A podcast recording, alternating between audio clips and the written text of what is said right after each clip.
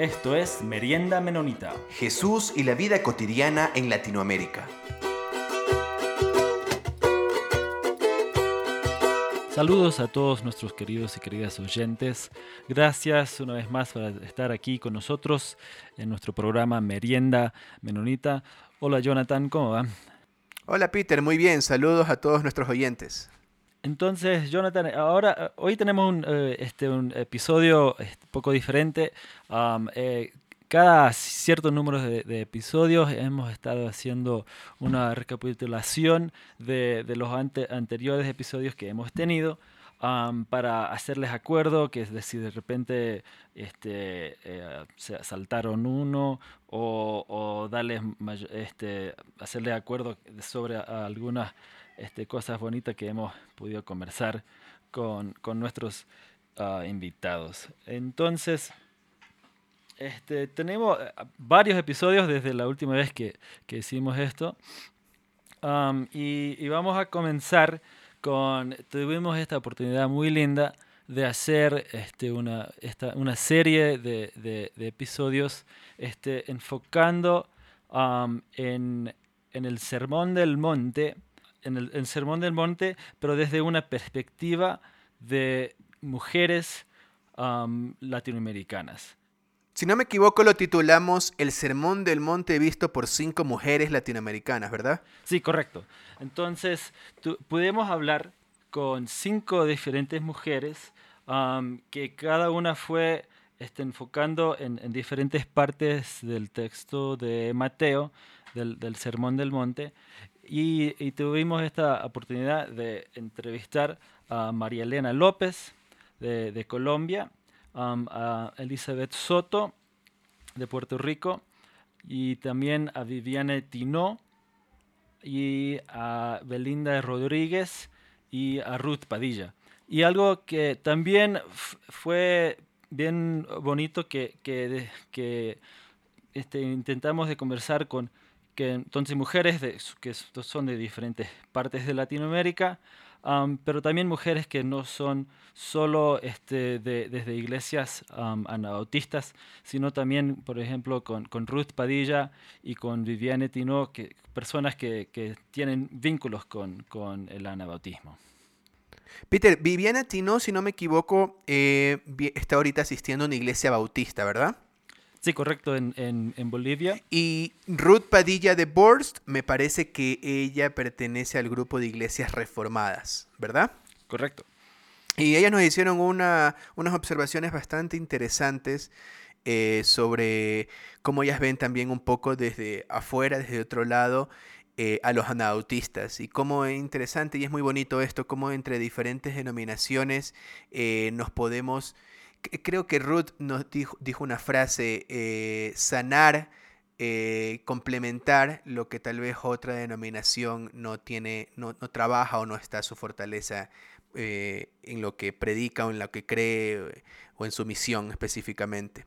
También tuvimos Peter, y esto también es un episodio para mí especial porque estos que estabas nombrando anteriormente y unos pocos antes también fueron grabados de manera online, no hay presencial con nuestros invitados. Pero de ahí retomamos uno que hace tiempo no habíamos tenido presencial, una entrevista ahí presencial con Pedro Stucchi.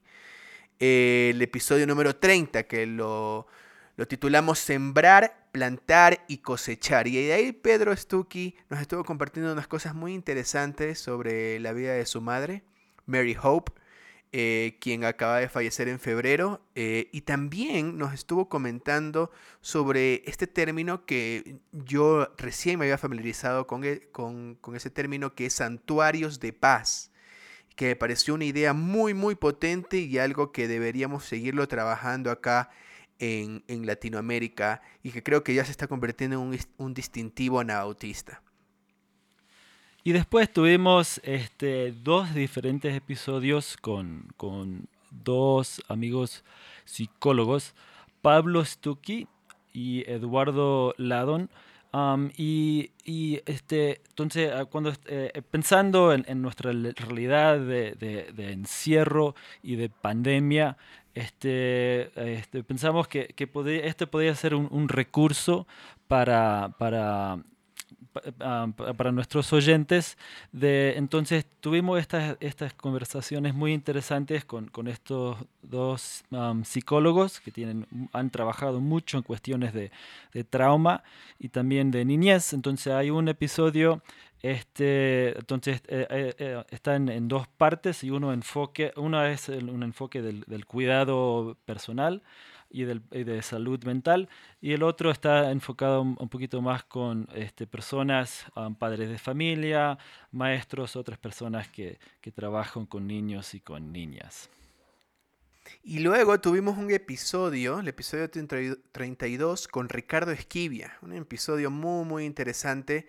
Eh, él es abogado, él es activista social colombiano, eh, fue uno de los fundadores de Sembrando Paz, eh, en Colombia. Y con Ricardo estuvimos hablando sobre qué es el trabajo por la justicia en Colombia. También estuvimos hablando sobre cómo relacionarnos con diferentes tradiciones, incluso tradiciones que no son cristianas, eh, religiones, otro tipo de religiones, pero con, una, con un objetivo, trabajar por la paz. Entonces tuvimos ahí una conversación muy interesante y también hablamos, recuerdo, sobre no endiosar idolatrar eh, lo que nos puede ofrecer la ley, que es muy importante, es muy importante. Lo necesitamos trabajar en nuestras iglesias, como sociedad, en una sociedad democrática, pero ahí no está la solución final. Y si quieren seguir, si quieren eh, ver lo que Ricardo Esquivio opina sobre esto, les animo a que puedan ir entonces a escuchar nuestro episodio por allá. Y el siguiente episodio, número 33, fue una charla muy interesante con, con Nicolás Panoto. él este es, teólogo, para también ah, sociólogo. Entonces, eh, fue una, una conversación ah, súper interesante de, de tener esa, esa, otra perspectiva. Y también con, con Nicolás, él también nos, nos ayudó desde, entonces desde esa entrevista hacia adelante también hemos estado conversando con él y con otros este, entrevistados de qué, qué desafío tiene el anabautismo y, qué crítica también podemos nosotros ofrecer al anabautismo. Luego tuvimos eh, una entrevista con Ángela Opimí. Eh, del movimiento de mujeres anautistas haciendo teología desde América Latina. Si no me equivoco, Peter, corrígeme si me equivoco, ella sería la tercera que está vinculado directamente con el movimiento de mujeres anautistas haciendo teología desde América Latina. Que, sí, que hemos entrevistado. Sí, ajá. Entonces ella igual eh, nos amplió muchísimo más lo que ya, habíamos conversado antes sobre este movimiento eh, muy importante. También aclaró algunas fechas eh, de, cuándo, de cuándo se originó el movimiento, por qué es tan importante el movimiento en Latinoamérica de estas mujeres nautistas haciendo teología, cómo se apoyan entre ellas. Entonces es, eh, es un gran desafío y para, para, las mujeres que nos están escuchando, para las chicas que, que quieran enterarse un poco más de esto, les animo entonces a, a revisar nuestro episodio número 34. Y después tuvimos una, um, una conversación muy interesante con um, el teólogo ecuatoriano René Padilla. Y, y, para mí esto, esto fue una conversación muy um, interesante de, de, de escuchar este, su, su, testimonio de vida de, de, René Padilla de, a través de, de muchos, muchos años trabajando en, en, Latinoamérica. Este, reconocemos que, que él es una figura eh, polarizante en, en algunos espacios, pero a la vez es una persona muy, muy, muy clave en todo lo que eh, tiene que ver con, este, con la, la, la misión integral y, la, y, la, iglesia latinoamericana. No sé, Jonathan, si tiene algo más de verdad. Sí, por ahí todavía quedó, bueno, con muchos invitados pasa eso, todavía quedó muchísimo que podríamos hablar con René. Eh, yo tenía todavía muchísimas preguntas porque me parece que el pensamiento de René Padilla en Latinoamérica es un pensamiento, y él mismo lo dijo, que está muy, muy relacionado, muy cerca del anautismo.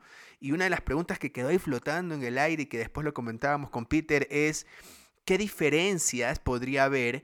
Porque hay muchas semejanzas entre la misión integral que él propone y el anautismo. pero entonces, ¿qué diferencia entonces podría haber entre la misión integral y el anabautismo? Entonces, bueno, se las dejamos a ustedes, nuestros oyentes, ahí en el aire esa pregunta que me parece muy relevante y muy importante. Eh, y bueno, como, decía Nicolás Panoto, importante retomar el anautismo eh, para buscar de alguna manera una tradición, algo, un diálogo más fructífero con la teología que se ha estado haciendo en Latinoamérica. Y por último, Peter, tuvimos nuestro episodio número 36 Hermenéutica Comunitaria lo titulamos, con Antonio González. Él es un teólogo y filósofo español, tiene, tiene bastantes libros, algunos libros muy, muy, muy desafiantes, no, no solamente largos, sino a veces un poco complicados de, leer. Eh, y con él estuvimos hablando sobre un término muy importante en la teología, que es la hermenéutica comunitaria que me pareció algo muy relevante, algo esencial que necesitamos con urgencia prestarle atención en nuestros contextos, porque a veces en nuestros contextos utilizamos la Biblia para atacar al otro. Eh, pero no utilizamos la Biblia para edificar la vida del otro. Y eso lo hacemos porque simplemente cogemos versículos y los lanzamos como, como balas hacia las otras personas, pero no nos tomamos el tiempo para darnos cuenta qué es lo que la Biblia, las escrituras tienen para nosotros y nosotras. Entonces, la hermenéutica es algo muy importante aquí y estuvimos hablándolo bastante con Antonio González. Y Jonathan, ¿sabes? Eh, este, pensando en hermenéutica comunitaria, nuestro buffet de abogados no han recomendado darle reconocimiento. sí, tenemos que dar el reconocimiento um, de lo que dice o no dicen a las personas que entrevistamos um, y a los ministerios que, que nos apoyan. Sí, y esto es muy importante teniendo en cuenta de que tenemos una variedad de invitados muchos dentro de la tradición anabautista, la mayoría, otros tal vez de otras denominaciones, que tienen diferentes opiniones. Ni Peter ni yo concordamos en todo, sobre todo porque sé que Peter es del Boca Juniors. Desde la cuna. Yo soy de River. bueno, no soy de River, yo, yo soy acá de bien guayaco del Barcelona, de Guayaquil. Eh, pero no esperamos tampoco que nuestros invitados y oyentes concuerden en todas las opiniones. Lo, lo, que sí esperamos es sensibilizarnos a otras posturas y crecer en amor en una misma comunidad cristiana, por supuesto. Y también, eh, esto lo estamos diciendo eh, ahora bastante en nuestros últimos programas, queremos, estamos muy interesados en saber cómo nos ven otras personas afuera de otras denominaciones e incluso personas que no están vinculadas directamente con el cristianismo. Entonces, si, alguna, si alguno de ustedes oyentes eh, todavía tienen preguntas sobre el cristianismo o no pertenecen a ninguna comunidad específica y simplemente tienen una tradición o herencia cristiana y quieren saber más, les animamos una vez más, como en todos nuestros programas, que nos escriban. Entonces, lo único que no quisiera que pase nunca es que Peter me tire una botella de cerveza ah. cuando River le gane a Boca. Entonces, no, va a pasar, entonces no voy a tener que hacerlo. Sí, sí, Peter es pacifista. entonces, entonces decimos un poco esto para darnos cuenta de, la importancia del diálogo y la importancia de, de. ¿verdad? Las diferentes perspectivas. Y si usted ahí no entiende algo o no está de acuerdo a veces con algo de lo que escucha, bueno, justamente eso es lo que queremos. O sea, queremos que ustedes se interesen mucho más en lo que está escuchando y después investigue más y profundice más sobre lo que estamos compartiendo aquí en Merienda Menonita. Y hay que dejar a ese buffet de abogados muy tranquilo. ha sido un gusto estar con ustedes, queridos oyentes, una vez más. Peter. Sí, muchas gracias eh, a, todos y a todas por estar ahí escuchándonos, estar pendiente. ahora también ah, pueden este, seguir la, conversación en, en, Instagram o también en Facebook y nos pueden escribir como ya dijo Jonathan. Sí, en ambos lugares, en ambas redes estamos como Merienda Menonita. Entonces ahí nos pueden seguir si quieren. Vamos a estar compartiendo ahí algunas frases y tenemos también unas nuevas ideas que vamos a estar poniendo y si se quieren enterar, entonces ahí nos pueden seguir en Facebook o en Instagram. Hasta la próxima. Hasta la próxima. Saludos.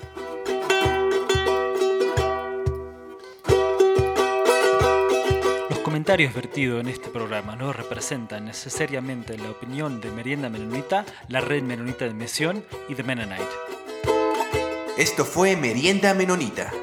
Siempre estamos atentos a sus opiniones y preguntas y nos pueden escribir al info arroba meriendamenonita.com.